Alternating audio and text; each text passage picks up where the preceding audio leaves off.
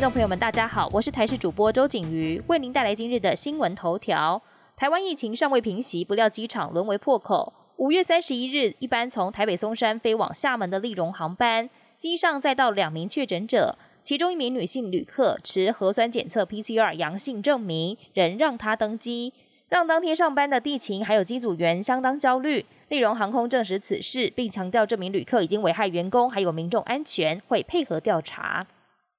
国内新冠疫情延烧，就连原本预测最快五月底疫情就能减缓的前卫生署长涂醒哲，也改口指出，我国已经从六月一号开始进入第四波疫情。台大公卫专家陈秀熙也表示，这个星期将会是关键，尤其全台死亡人数仍在高峰，致命率节节上升，目前来到百分之一点六四，跟全世界平均值百分之二点一非常接近。另外，还有感染科专家建议，要紧速启动普筛，把有感染的人全部找出来，阻断传播链。红海集团创办人郭台铭打算要买五百万剂 BNT 疫苗，透过红海公司还有永林基金会递件给卫福部食药署。但中央疫情指挥中心指挥官陈时中二号表示，还缺一份原厂授权书。对此，郭台铭办公室回应，等厘清资讯后才会再向外界回应。但这回台北市议员游淑慧爆料，卫福部根本没有规定要有授权书。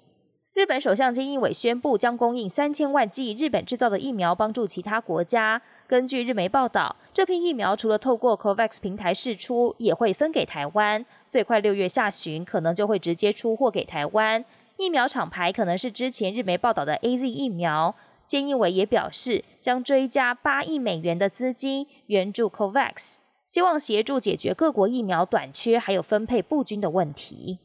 美国总统拜登持续拼疫苗接种，为了达成七月四日国庆日之前七成的成人至少打完一剂的目标，拜登把六月定为行动之月。全美从政府到民间纷纷祭出打疫苗鼓励措施，除了有连锁零售业者提供一百万美元的抽奖活动，还有啤酒商表示，如果七月四号真的达到七成接种的目标，就会免费请大家喝啤酒。美国国务卿布林肯表示，总统拜登可能本周就会宣布美国向全球分配八千万剂的新冠疫苗计划。路透社报道，布林肯在哥斯达黎加首都圣约瑟的美国大使馆表示。这几天，拜登就会与他安排推出八千万剂疫苗到全世界的计划，宣布更多细节，并重申美国分配疫苗的计划将与 COVAX 协调，以需求为基础，没有任何附加政治条件。本节新闻由台视新闻制作，感谢您的收听。更多内容请锁定台视各节新闻与台视新闻 YouTube 频道。